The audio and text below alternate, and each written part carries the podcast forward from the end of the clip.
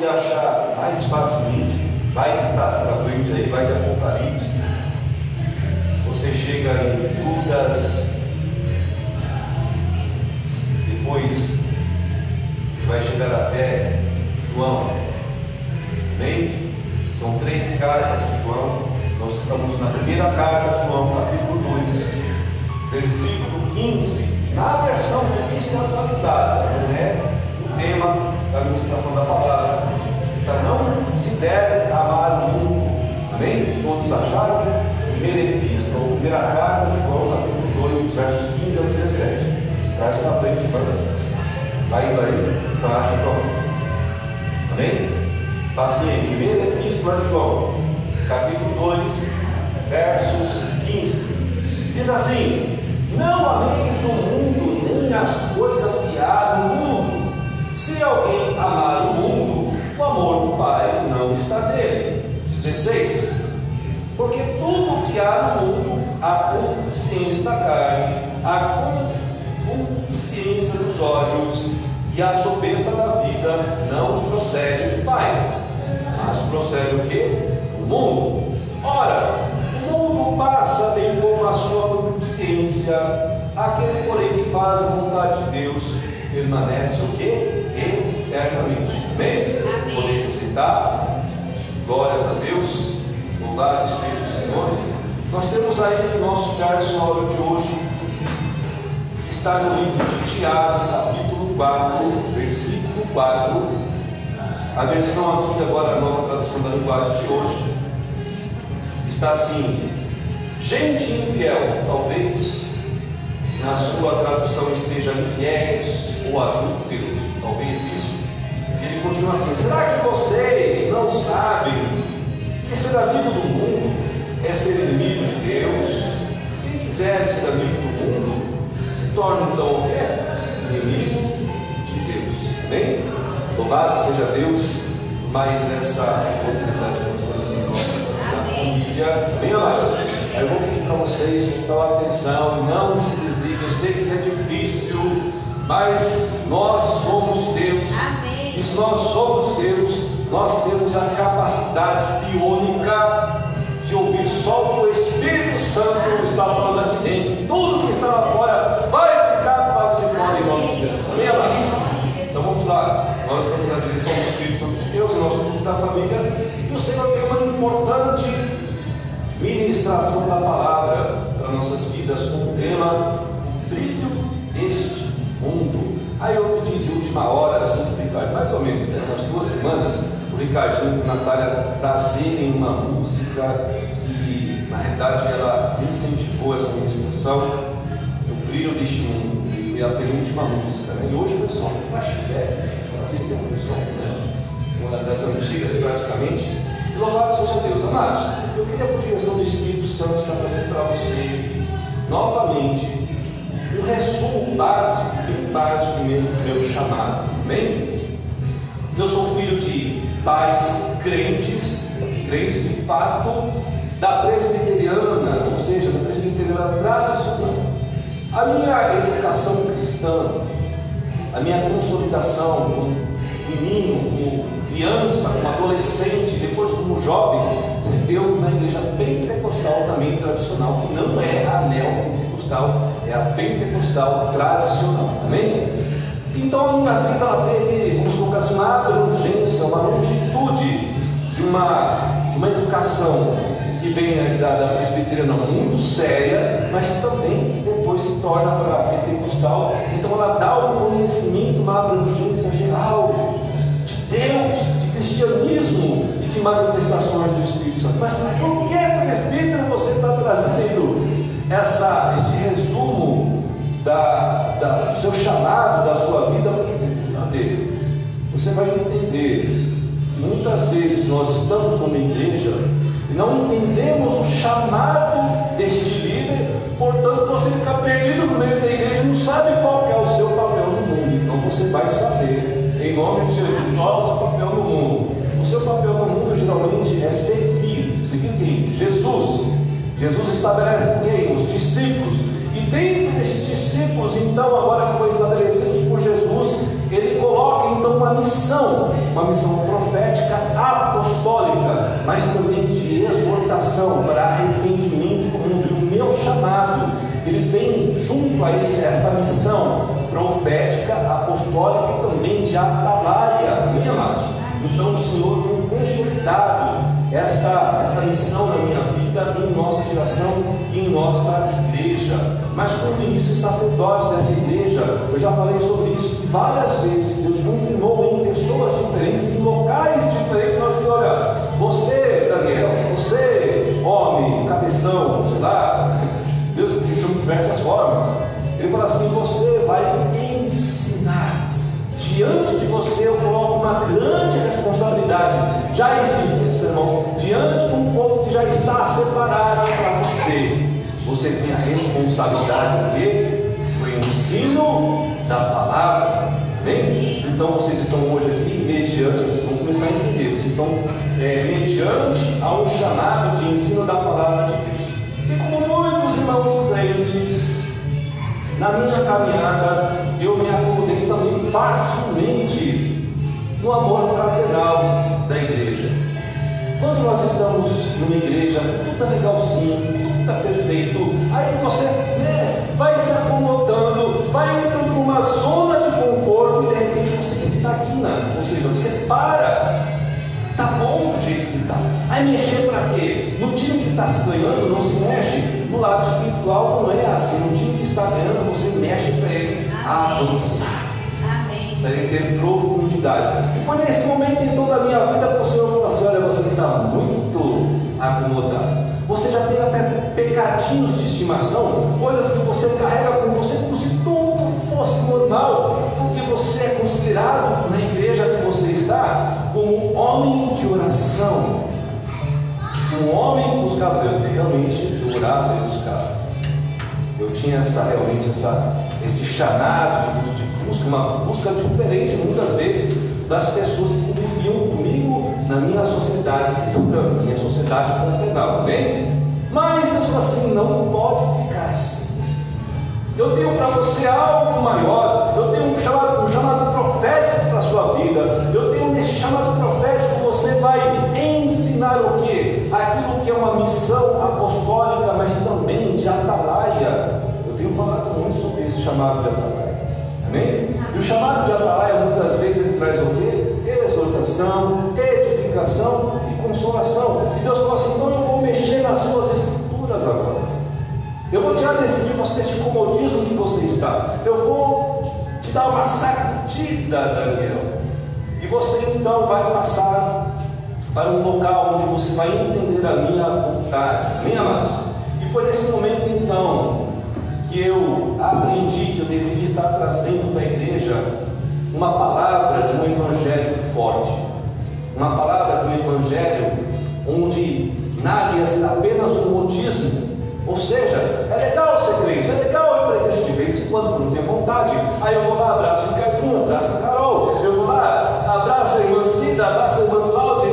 Está tudo bem com você, está tudo bem. Aí a gente conversa, fala como foi a semana, sai daqui, volta do mesmo jeito. Então, o evangelho forte não. O evangelho forte vai me motivar a ser um agente Um evangelho forte, ele vai falar assim: você tem que ser luz, você tem que ser sal. E quem é luz, ele tem um propósito luminar. Eu não posso ser uma lâmpada apagada, como nós já falamos, ser um farol, sou um farol, mas o farol está com a lâmpada apagada, então o propósito é errado. Eu não posso ser sal e ser um sal insípido, então o evangelho que é forte, ele me faz ser o quê? Um agente influenciador. E nós temos uma, uma palavra, a Carol vai, vai na área também, Ricardinho, tem Os influencers da nossa geração são aqueles que estão aí nas redes sociais, em todo tempo buscando like, ele está falando, de repente até um crente está pregando, até um pregador também, aí de repente ele prega assim, não estou, vai, vai, vai, vai, dá seu like, dá seu like, dá seu like, dá seu like aí, me ajuda aí, me ajuda aí, né? nós precisamos crescer. Amados, eu não tenho ser chamado de influencer da rede social. Se você quiser me escutar pela rede social, vai escutar, você vai em nenhum momento falar, me dá like. Não, eu vou falar para você, me escuta assim e aprende a palavra. Vive a palavra. Se você viver a palavra que eu prego, eu fico muito mais feliz do que um like. Muito mais feliz do que uma inscrição, amados. Eu tenho na, na minha vida como chamado de ter ser um grande pregador do Senhor, mas não quero ser reconhecido. Eu não sei como isso pode acontecer um dia de ser um grande pregador, de ter uma palavra que realmente influencia muita gente, salva muitas pessoas, sem ser conhecido, mas eu peço para o Senhor, eu não quero nenhum reconhecimento do homem. O que eu quero um dia é chegar no reino do Senhor com as minhas mãos cheias. Chegar lá com Carol, com a Carol, com o Ricardinho, uma princesa linda. Ah, é, é, é, esqueci o nome dela. Deu branco agora. É, Carol, Carol, Carol. Outra princesa. Ela passa todo dia aqui com Amém? Então eu fico feliz de um dia chegar nos céus, no reino do Senhor, com as minhas mãos cheias. Ou seja, com o dever cumprido. Essa é a minha maior preocupação do presbítero. Amém, amados? Então a nossa igreja precisa crescer e avançar para o estado de crentes adultos. Amém. Amém, amados? Amém. Você não pode permanecer de forma nenhuma um crente infantil, criança. Por que você está falando isso, presbítero? Porque os apóstolos em todo momento ficavam rogando para as igrejas: olha, quando vocês vão crescer, quando eu vou poder falar com vocês de igual para igual, quando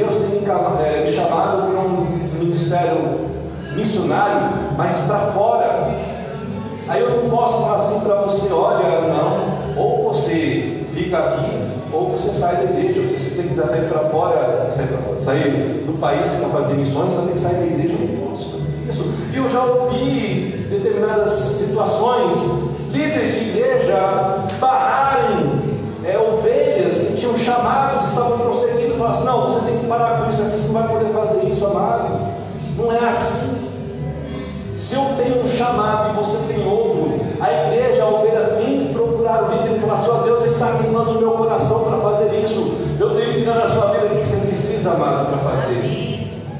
O que você está precisando para ir fazer? Você fazer, já que esse não é o meu chamado, é o seu chamado. O que eu posso fazer para te ajudar e não te atrapalhar, para te enviar? E vai ser, vai ser uma bênção na minha, no, meu, no, meu, no meu chamado ter você como outro chamado. Amém, amados? É dessa forma. Então creia se você tem chamado. Avance. Amém. Desde ser criança. Desde enterrar os chamados. E agora prossiga para o alvo que o Senhor tem na sua vida. Então, o Ministério Evangélico Levi é um ministério de crentes fortes. Amém, amados? É forte aí? Amém? É forte? Amém. Então você está pronto para ser colocado como libação ser derramado diante do Senhor. Amém? Quem é crente forte está pronto para ser oferta do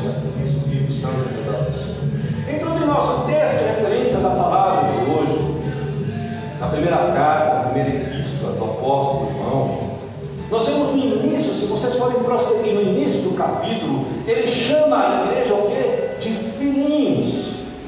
Agora, amados, essa expressão não se tratava apenas de uma afeição pastoral, de um carinho.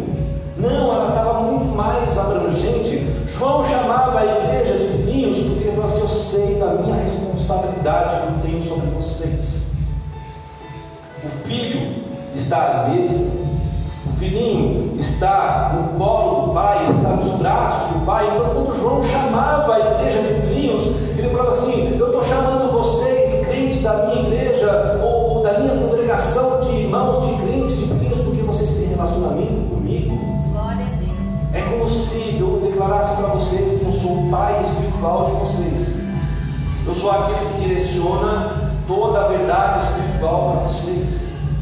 Então essa responsabilidade o apóstolo tinha. E eu tenho cuidado, amados, de ensinar a palavra de Deus com um manual de vida, com um preceito de salvação para vocês. Amém? Amém. Eu tenho chamado vocês, a igreja, como igreja eleita. Glória a Deus. Amém? Amém. Eu tenho chamado sempre, eu coloco lá no grupo, igreja, irmãos abençoados por Deus da igreja eleita do Senhor. Amém. Eu falo, eu chamo vocês de igreja eleita. Eu quero entender de todos vocês, assim como eu já estamos preparados. Amém. Se nós somos eleitos, é porque o meu nome, o seu saúde, o seu nome já está escrito no livro da vida. Quando soar as trompetas, eu vou ouvir o meu nome. A irmã Vera vai ouvir o nome dela, a irmã Miriam, o Renel, a Fernanda, o Soniel, a Fabiana, o Anderson, quando nós vamos ouvir os nossos nomes, porque nós somos eleitos. Por Amém. isso, presbítero, assim como a igreja de igreja eleita, porque eu tenho essa, esse cuidado e essa responsabilidade de ensinar essa palavra de Deus, amém? Um manual de vida com preceito de salvação. Agora, nunca pelo arrebatamento do que, amados? Emocional. Você nunca vai me ver aqui usar uma palavra para arrebatar você emocionalmente, como infelizmente alguns líderes fazem, algumas igrejas fazem. Então, nós colocamos todo um ambiente preparado para todo mundo entrando naquela, naquele, vamos colocar naquele êxtase do louvor, naquela intensidade, todo mundo chora, todo mundo grita, é um histerismo medonho. Acaba a igreja, os jovens vão para os hotéis, vão para as boates, acaba o culto da igreja, mal chegou em casa, o marido já sai do carro batendo na esposa, xingando a esposa, gritando nos filhos. Não é essa a igreja. Amém. Em nome de Jesus Cristo. Amém? Amém.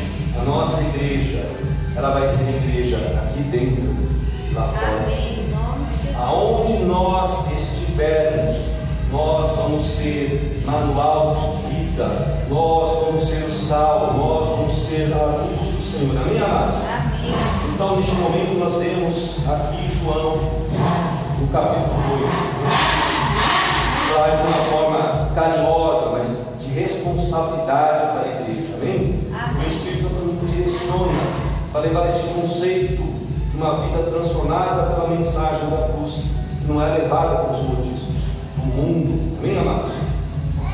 Onde os irmãos precisam saber qual o seu papel, você é luz, você é sal. Vejamos então agora o verso 15. Agora nós chegamos no, nossa, no nosso texto direto. Nós vemos então o apóstolo João fazer uma afirmação imperativa, uma declaração imperativa para a igreja. Ele fala assim: ó, não ameis o mundo, nem amados, e nem as coisas que há no mundo. Eu costumo ensinar vocês naquilo que Deus fala. Não existe livre-arbítrio. Aonde está o livre-arbítrio aqui neste mandamento do apóstolo João? Não existe. Ele está falando assim, ó, não, amém, você não deve. Ele falou, olha, preste atenção, estou falando que você não deve. Preste atenção de novo, em verdade, em verdade, estou te dizendo, você não deve amar o mundo. Porque se você amar o mundo, aquele que ama o mundo, o amor do Pai não está em mim. O que é este mundo? O que é este mundo, então, que o apóstolo João estava falando? E aí que eu preciso que vocês comecem a virar a chave, subir degraus. Mundo, amados, não é aquilo que é tangível. Por exemplo, o esposo, a esposa, isso é criação. Isso sim nós temos que viver. Eu vou é, deliciá-lo na boa laranja, um abacate, um anão, uma uva, as frutas que nós gostamos. Isso é tangível. Isso faz parte da criação. Então João não está falando sobre isso, ele não está falando sobre casamento, ele não está falando sobre pessoas, ele não está falando sobre criação, mas ele está falando de algo que é espiritual, algo que foi criado por Satanás. Significa sistema do mundo. Então, quando ele fala, não ameis o mundo, ele está falando, não ameis o sistema implantado por Satanás, o pecado implantado por Satanás. Isso se chama mundo. Antes do pecado, tudo era o que? Criação. Bem, amados, tudo estava debaixo da responsabilidade de Deus Pai e o Filho homem. Onde Eva foi criada para este filho homem com criação, com bem, com benevolência. Então, em nenhum momento nós podemos entender que o mundo que João está falando é aquilo que é tangível. Eu olho para essa flor artificial, mas eu olho para as flores. Eu gosto muito de flores, amado, gosto muito de natureza. Eu olho para as flores e fico admirando a beleza das flores e falo como Deus é tão bom. Olha como Ele colocou todas as, é, toda aquela pintura. Eu vejo um passarinho, todo colorido passar por mim. Eu falo, nossa, como Deus é. Até o sapo que é feio. Olha, eu olho para o sapo e falo, isso é feio, mas foi Deus que fez. Amém? Amém. Então é bom, é criação, é criação. Então quando João fala, olha, não ameis o mundo, ele está falando de sistema, de pecado, e não é daquilo que é tangível. Nós podemos sim gostar da criação, mas não amar o mundo. Amados, ele continua, termina no verso 15 afirmando que aquele que ama o mundo, o amor do Pai não está nele. Agora, o amor do Pai é revelado por sua graça. A graça foi otorgada através de Jesus em nossas vidas e ela é, vamos colocar, ela é manifesta pelo Espírito Santo. Então, quando eu amo o mundo, o amor do Pai não está em mim. Então, quando eu amo o mundo, a graça otorgada de Cristo, manifestada pelo Espírito Santo, não está na minha vida. Por isso que muitas vezes as coisas começam a dar errado. Eu começo a que as coisas parecem que não acontecem, eu fico é, crente seis horas, seis horas por mim todo tempo, seis horas por mim todo o tempo, mas eu não busco conselho, porque eu sou infantil, porque eu não conheço a palavra, porque eu não busco entender aquilo que é verdade para a minha vida. Vamos ver então que o apóstolo Paulo nos fala a respeito sobre essa verdade, quando ele escreve a sua carta ao Tito, ao pastor Tito, capítulo 2, nos versos 11 ao 13, ele fala assim, o apóstolo Paulo, Tito, porque a graça, aí você pode trocar aqui por amor de Deus, se manifestou salvador a todos os homens. Nós falamos que isso é propiciação. A graça, o amor de Deus se manifestou por mim, por você, por todos os pecadores que estão lá na biqueira, que estão lá na prostituição, nos barzinhos, na esquina aqui, aonde houver uma pessoa, a graça se manifestou salvadora para todos os homens. E ele continua, ela nos ensina a renunciar. Então, quando eu recebo a graça, quando o amor do Senhor, eu aprendo a renunciar ao quê? O amor ao mundo. Amém. E ele começa a falar em piedade, as paixões mundanas, e a viver de maneira o que é sensata, prudente, ou por ter o domínio próprio, de uma forma madura, justa e piedosa nesta era presente. Qual era a presente? A era presente dele era uma era. Nós vivemos agora a nossa era a nossa geração, e a palavra que o Senhor tem dado para dar à igreja, que nós nascemos nessa geração, para vencer essa geração. Nós não nascemos nessa geração para perdermos nessa geração. Amém. Eu creio. Nós somos vencedores. Eu creio. Se Deus concluiu que você tinha que nascer antes da fundação do mundo, hoje, Ele sabia que você tinha capacidade de vencer Amém. essa era e essa geração. E eu posso concluir para você que essa geração é a mais difícil de todas. É a mais complicada de todas. Ele continua no verso 13: Enquanto aguardamos a bendita esperança, esperança salvação, amados, a gloriosa manifestação de nosso grande Deus e Salvador Jesus Cristo.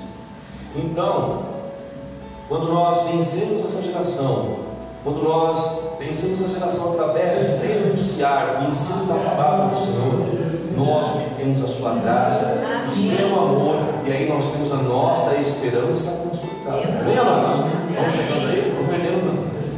Agora, o que, que faz o crente? O crente cabeção, como eu falei, não renunciar ao mundo. Por que, que o crente não renuncia ao mundo?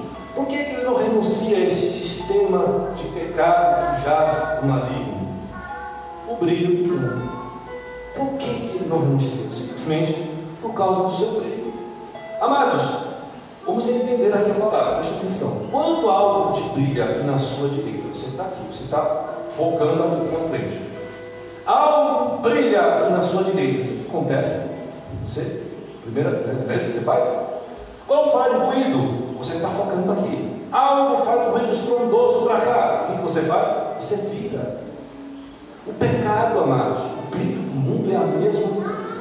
Não existe homem e mulher, a não ser Jesus, que tenha vencido o brilho do mundo. Todos nós estamos sujeitos a este brilho. Por isso, quando ele fala, olha, você não deve amar, ele está falando o quê? Amar, ele está significando se relacionar. Quando pecado vem e me chamas, aliás, essa música do, Thales é uma das músicas ah, que ele canta, que eu acho que é a mais perfeita no ministério dele. Todo dia o pecado vem em quê? E me chama.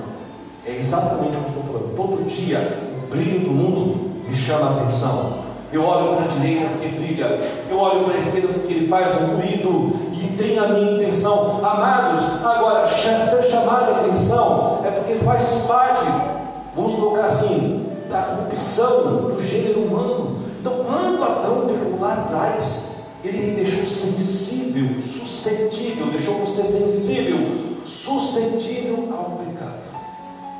Então o pecado brilha para cá, chama atenção. Pecado faz um ruído para cá, ele chama atenção. Mas o que deve, o que não pode acontecer, é que quando ele chama a atenção, você permanecer. Amém. Você amar. Tem gente que permanece e começa a ter o que? Relacionamento. Ama o pecado. Ama o estado de iniquidade. E quando você então começa a amar ter relacionamento com o pecado, você já não é um simples pecador, você é um iníquo. A palavra iniquidade é exatamente essa. Não é aquele que peca e se arrepende. Você pecou, se arrependeu, você está olhando para você e fala, tá bom, você me chateou, poxa, você me entristeceu, mas você se arrependeu, está valendo. Continua, avança. Mas quando você pega e fala assim, olha, eu também sou filho de Deus. Né? Tem gente que fala isso. Vê o pecado e ainda coloca, também sou filho de Deus. Porque ele vendo outros crentes também fazendo a mesma coisa. Se o pastor lá faz, se o presbítero, seja lá apóstolo, o cara que está na frente lá, seja lá quem for, ele trai a esposa, se ele faz coisas, ele rouba, sei lá eu o que, que ele faz, se ele pula sistemas, se ele ganha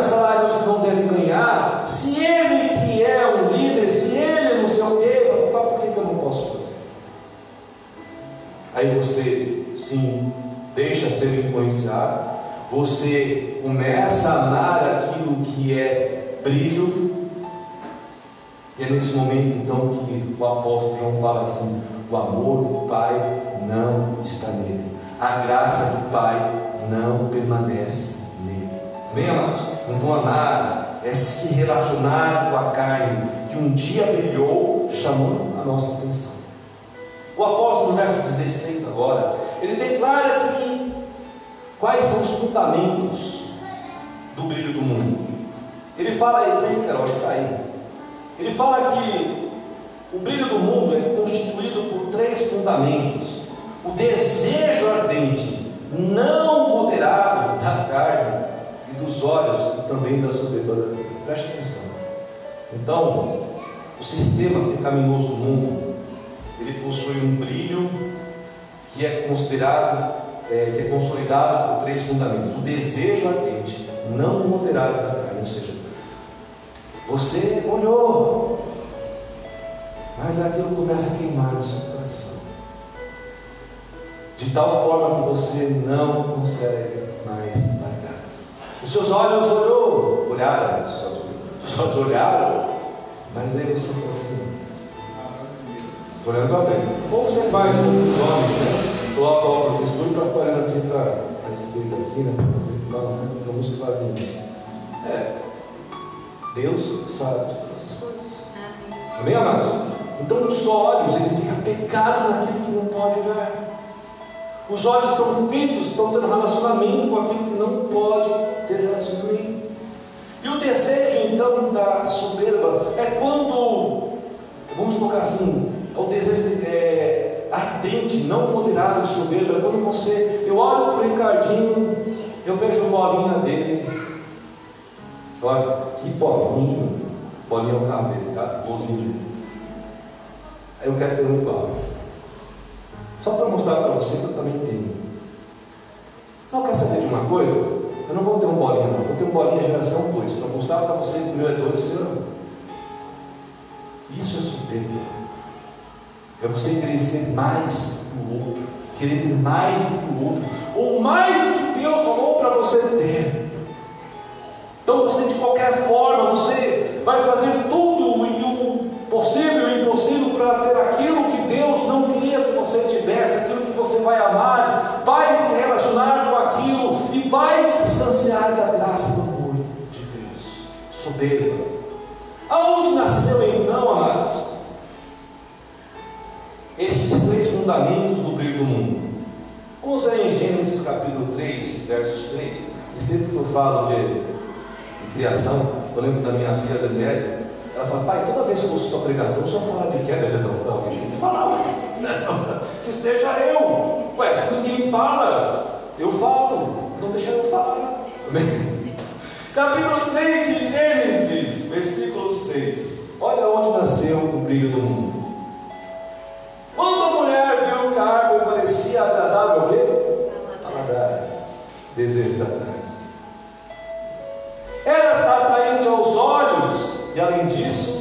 Atraente aos olhos. O que é atraente aos olhos? Desejo. E também ele continua falando. E também desejável para dela se obter o quê? Discernimento. Esse discernimento não é para o homem ter. Vocês lembram que Deus falou? Não comam dessa árvore do fruto do conhecimento do bem e do mal. Não era livre-arbítrio, era mandamento. Era uma diretriz, não coma, você não deve comer. Mas Eva olhou para a árvore, primeiro viu que era, deve ser gostosa essa fruta aí, atraente também, é bonita ela, né? Essa fruta. Hum, depois que eu comer essa fruta, eu vou ter o discernimento que Deus falou para não ter. Soberba. Vocês viram onde nasceu os fundamentos do brilho do mundo? Então nós vemos que a estratégia de Satanás ainda é a mesma hoje. Satanás tem colocado para mim e para você o brilho do mundo, trazendo a cobiça da carne, a cobiça dos olhos e a cobiça da soberba. Amados, a mesma consequência que deu para Adão é a mesma ainda hoje. Quando eu cobiço a carne, quando eu cobiço com os olhos, quando eu sou soberbo, me afasto de Deus.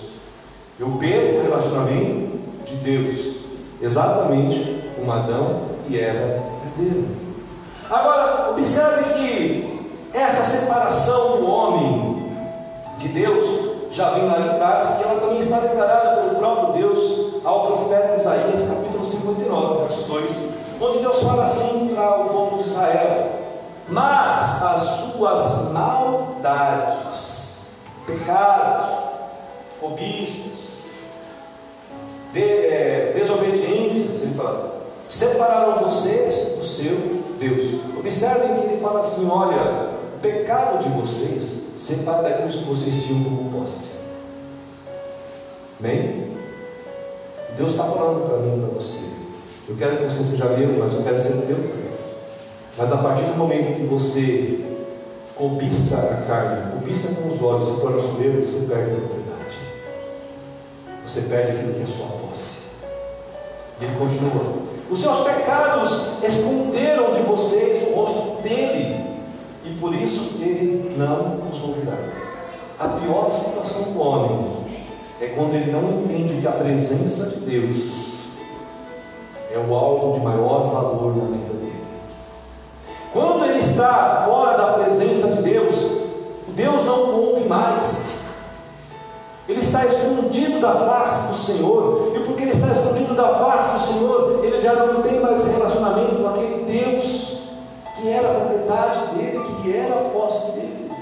Amados, quando Adão e Eva estavam no Gênesis, na criação, enquanto obedientes, enquanto servos obedientes, eles tinham Deus como seu Criador.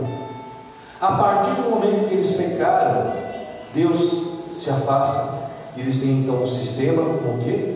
Como influenciador. Entendeu? Então, neste momento, então, o homem passa a deixar de ter Deus como Criador, como Deus Pai, e tem na sua vida, então, um sistema com o seu influenciador. E é isso que Deus estava falando através de Isaías, do profeta Isaías. Nós já fomos ministrados, amados, sobre a palavra do apóstolo Paulo, quando nós lemos ali o livro de Romanos, no capítulo 1 ao 6. Ele fala a respeito que todos pecaram, porque todos pecaram, estão destituídos da glória de Deus, ou seja, estão afastados da glória da criação de Deus. E ele fala também a respeito que o primeiro Adão provocou isso, mas através do segundo Adão, que é Jesus Cristo, nós somos o que? Restituídos. Nós somos resgatados ao primeiro estado de glória do Pai, de criação. Então, amados, ele fala isso de uma certa forma para que nós possamos entender que não há outro meio de ser restituído essa glória se não for através do arrependimento, se não for através do relacionamento genuíno com Deus, onde nós devemos então nos apartarmos de amar tudo aquilo que é brilho do mundo. Ele fala: quando você deixa de amar aquilo que é brilho do mundo, você é resgatado, você é restituído para aquilo que tem um propósito inicial. Vamos ver o que o apóstolo Paulo também fala no livro de Colossenses, capítulo 1, versos 21 e 23. Ele fala a mesma coisa agora para a igreja de Colossos. Ele fala assim: Antes vocês estavam aqui separados de Deus. Ele está falando antes da conversão. Antes de vocês se converteram, você era uma pessoa separada de Deus. Você era uma pessoa destituída da glória de Deus. E ele fala assim: e na mente, aí nós pregamos sobre isso no ano passado, na mente onde é o seu campo de batalha de vocês, vocês eram inimigos por causa do pecado, do mau procedimento, da desobediência de vocês. E ele continua, mas agora ele os reconciliou, ele tem em Cristo, ele os reconciliou pelo corpo físico de Cristo, mediante a morte, para apresentá-los diante dele, santos, inculpáveis, ele está falando de restituídos, inculpáveis e livres de qualquer acusação, livres de qualquer brilho deste mundo. Amém. Quando você ama Deus, você reflete Deus. Quando você é crente em Cristo, você reflete Cristo.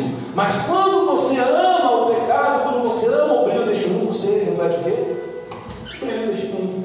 Então ele está falando aqui agora, você está livre de qualquer acusação, livre de qualquer brilho deste mundo. Aí ele fala assim, ó, a condição, desde que continue alicerçados Amém. e firmes na fé, sem se afastarem o quê? Da esperança. Então, amados, há uma condição. Essa condição só vai ser favorável para a minha vida. Nós só vamos continuar alicerçados e firmes na fé, firmes na fé, quando nós formos adultos. Amém? Amém. Como é que a criança fica ao nosso lado? Lembra aí? A criança ela fica todo tempo assim. Mesmo, amados, mesmo antigamente, tá? Mesmo nas crianças mais, a criança ficava quietinha assim todo o tempo, só quando o pai estava ali, a mãe estava ali assim. Né? Mas tirou o olhar deles, o que acontecia? Se agitava. Então o crente que é criança está agitado por todo o vento espiritual. Ele está agitado para lá e para cá,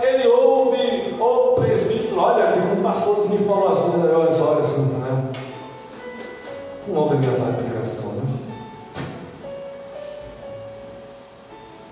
Você não está ouvindo as mensagens. Não era para ter essa dúvida mais. Não é para correr para esse livro, esse vento de pensamento, amados. Amém. Nós somos uma igreja alicerçada e firmes na fé. Então, sem nos afastarmos da esperança do Evangelho, que é as boas novas, a mensagem da cruz ela é viva e eficaz. Amém, eu creio. Amém? Amém. Se a mensagem da cruz é viva e eficaz, ela tem o que? Resultado. Você não pode continuar se não está alicerçado e firme na fé, Amém. porque você vai se afastar da esperança do Evangelho. E ele fala assim: que vocês ouviram e que tem sido proclamado, e que todos estão debaixo, para todos que estão debaixo dos céus, com uma acepção de pessoas. É o Evangelho no qual eu, Paulo, tomei, me tornei ministro, e eu falo para você, amado, esse também é o Evangelho que eu tenho pregado nessa igreja. Amém. Eu tenho certeza disso. E hoje eu venho da mesma forma que o apóstolo João, chamar vocês todos de uma forma especial, carinhosa, de fininhos. Igreja eleita, preste atenção. Cresça.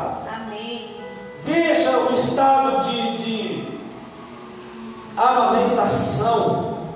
Comece a comer uma frutinha, mesmo que raspadinha papinha, aquela, né? Acho que todas as mães lembram disso, né? Até eu já lembro, eu lembro. Né, Watson? Não deve lembrar. É, pegava a maçã, rapava assim com a. Com a né? A Fernande também, né? Na hora dando risada. É, é, pegava a, a, maçã, rapava assim, né? Com a, com a colher para dar de papinha no, na boquinha da criança. É uma fase. Mas já pensou, irmão, você está comendo até hoje assim? Raspando assim? Pode gostar de comer, mas não porque a senhora precisa disso. Né? Não é isso? Né, amados? Então um dia eu preciso avançar para a feijoada. Eu preciso sair do mingau. Eu preciso ter uma feijoada. Eu preciso comer um vatapá um dia.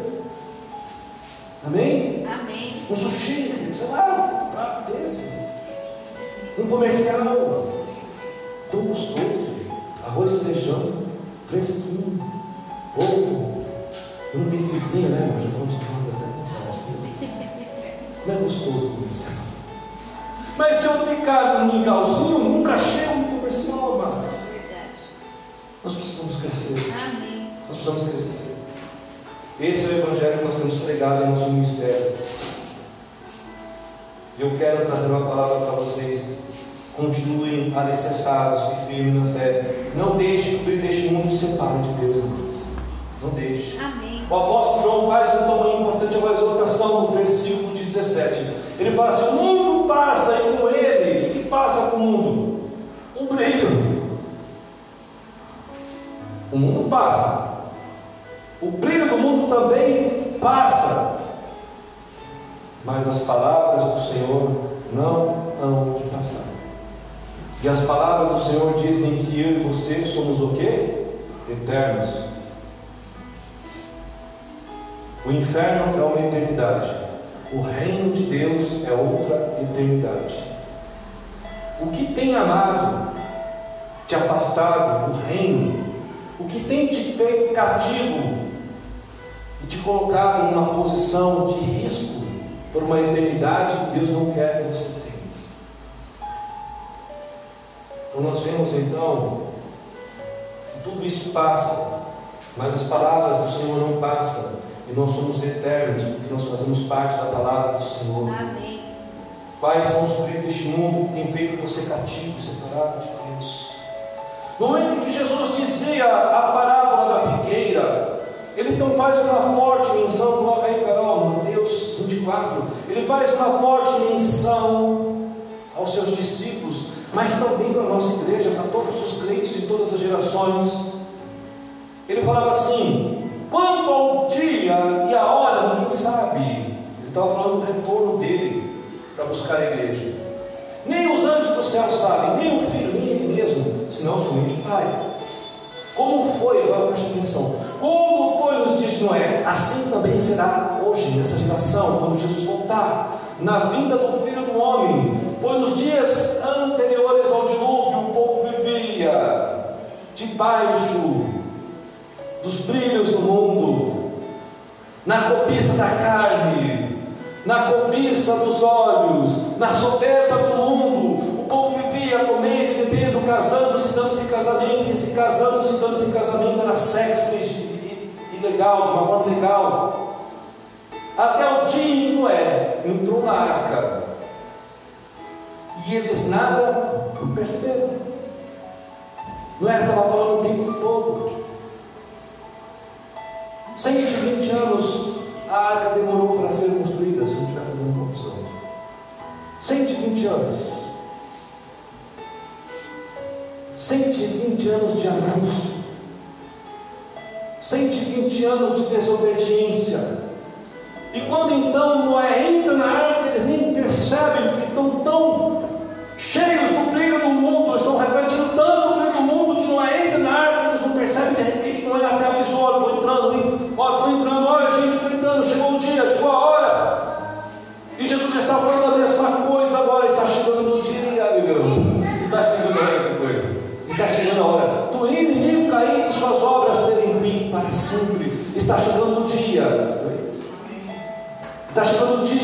arrebatamento chegar. Amados, e quem tiver desatento vai estar pego de surpresa, assim como esses homens e mulheres na época de Noé. Assim acontecerá na Filho do Homem. Amém? Amém. O Senhor me levou a pensar que algo muito importante. Ele não quer que o mundo de hoje seja levado final vai ser um grande dilúvio, onde o mundo, onde seu brilho, onde as concupiscências da carne, dos olhos e da soberba vão ser arrastados e vão ser desfeitos. E Deus, nosso Deus, nosso Pai, nosso Senhor, não quer que nós sejamos carregados por este grande dilúvio. Amém. Mas esse dia chegará, amados. Infelizmente, infelizmente, muitas pessoas estão de boa, como se nada tivesse acontecendo, como se nenhuma palavra tivesse sendo pregada, como se o presbítero não estivesse falando hoje, então eu continuo de boa. Ah, isso não é para mim, eu vou deixar para amanhã. Amanhã pode ser tarde. Daqui meia hora pode ser tarde. Então Deus está fazendo uma palavra para mim e para você, amado. Que nós temos que sair, abandonar o deste mundo agora. Nós não podemos ser pegos de surpresa, de forma nécia. E eu quero trazer neste momento agora a palavra. Nós temos um verso áureo. Nosso irmão Tiago. Tiago aqui não é o Tiago, filho de Zebedeu, apóstolo, irmão João. Esse Tiago é o irmão de Jesus. Amém? Filho de José e de Maria. Eu entendo que Tiago e os irmãos dele, as irmãs de Jesus também, receberam a Cristo depois de Jesus Cristo ter ressuscitado. Antes não. Antes eles eram ali, vamos colocar assim, é, eles, eles, eles perseguiam a Cristo também de uma certa forma, né? Acusando a Cristo, essa palavra que eu falei, eles acusavam muito a Cristo, mas depois que Cristo realmente ressuscitou, eu acho que caiu assim na terra. Eita, meu irmão, era o Deus encarnado, rapaz. O que Tiago faz então? Tiago começa a pregar uma carta. As pregações de Tiago eram duras. Ele não alisava mais. E muitas vezes até na sua carta, não é que ele se contradiz, mas ele é tão forte, ele é tão forte na, na, na, na mensagem da cruz, que muitas vezes até pegava outros apóstolos também assim, vamos colocar assim, de, de questionar, de colocar contra parede. E essa palavra de Tiago, ela nos questiona hoje, e ela nos coloca de uma certa forma, no bom sentido, contra a parede, sim. Ele fala assim, no versículo 4, capítulo 4, gente infiel. Algumas versões, como eu falei, falam infiéis, adúlteros, algumas versões, porque a infidelidade para Deus é a desobediência, não necessariamente o ato sexual, mas a infidelidade é considerada como uma simples desobediência. Então, o adultério é a desobediência, a iniquidade. Ele fala assim: será que vocês não sabem que ser amigo do mundo é ser inimigo de Deus? Quem quiser ser amigo, ou coloquei aqui amante do mundo, se torna inimigo, separado de Deus. Amados, a palavra de hoje ela não é uma palavra boa. Ela é uma palavra de advertência. É uma palavra de exortação, de carinho, de amor que Deus tem por mim e por você, para que nós possamos avançar e nos é, eliminar de nossas vidas todo o processo de brilho do mundo que está com casta, está impregnado. Como eu falei, se há algum brilho do mundo que você ainda é reflexo, você ainda está brilhando. Decida hoje colocar diante de Deus, Senhor, eu quero agora. Não é, não é agora, Pai, não é depois, não é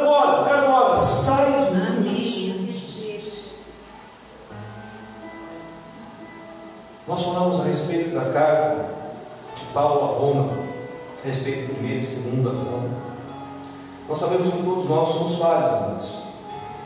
O apóstolo Paulo fala em Romanos 3, 23, como falei, que todos pecaram, pecaram e carecem da glória de Deus, ou seja, estão destituídos da glória de Deus.